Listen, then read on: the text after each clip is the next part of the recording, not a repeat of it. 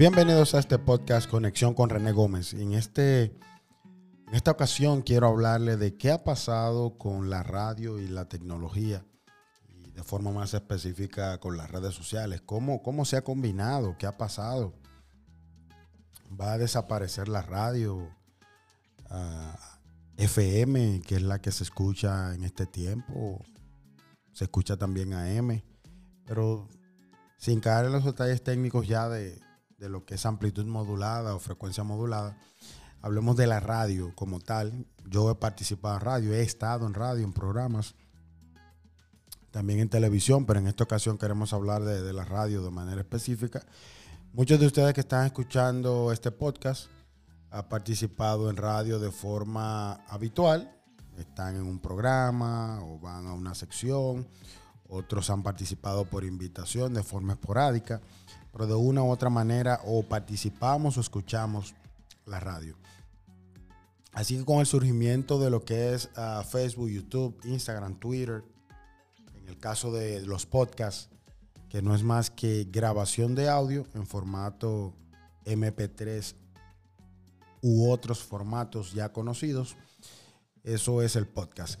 Así que con el surgimiento de Facebook, como ya les dije, con el surgimiento de, de, YouTube, de Twitter, de Instagram, de Spreaker, de Anchor, que es una red social muy, muy famosa, SoundCloud, para audio específicamente. Pero les menciono todas estas redes sociales porque la radio se ha movido en todos estos ámbitos aunque la radio tiene un público cautivo, que es el público de los carros, que cada carro trae un radio donde usted puede sintonizar una emisora en específico, a 98.1 o cualquiera del dial, puede usted sintonizar y escuchar su programa a una hora específica.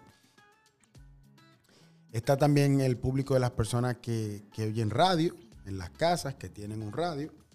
Esto ha ido desapareciendo porque mediante más pasa el tiempo, surgen otros dispositivos como los las Smart TV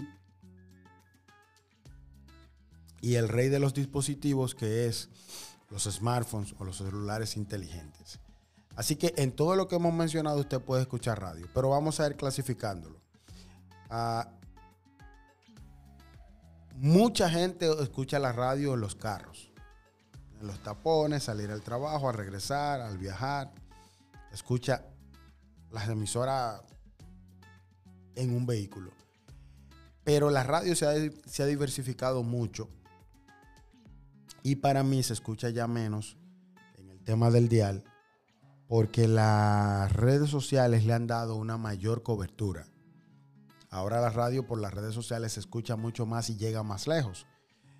Porque ahora con el formato como TV Radio, Radio TV, que no, es más que un formato en donde ya sea yo en mi casa puedo tener un estudio con varios micrófonos y puedo de esta manera, yo puedo eh, tener dos micrófonos, una computadora, grabar o transmitir en vivo a través de, de Facebook o a través de YouTube o a través de Twitter puedo hacerlo y queda perfectamente. También lo puedo hacer en vivo, solo por audio, a través de Spreaker, a través de Castbox, lo puedo hacer a través de varias redes sociales para podcast. Puedo transmitir en vivo y esto va a quedar transmitido, pero a la vez se va a transmitir a una hora específica, pero a la vez va a quedar eh, va a quedar grabado para que las personas lo puedan escuchar después. Así que la radio ha venido a complementarse con lo que son las redes sociales y la tecnología en sus avances. Obviamente la radio no creo que va a desaparecer por el dial, pero bueno, lo que se ve al futuro es que ya los vehículos vendrán o están viniendo ya, pero digo ya cuando se masifiquen, vendrán con radios que se conectarán a internet y usted podrá escuchar no solamente radio en vivo, sino que podrá escuchar radio ya grabada que va a quedar como podcast. Así que creo que con el formato TV Radio, Radio TV, en donde usted en una cabina de una emisora tiene varios micrófonos, varias cámaras, lo puede transmitir por Facebook, lo puede transmitir por YouTube, lo puede transmitir por Periscope, por Twitter.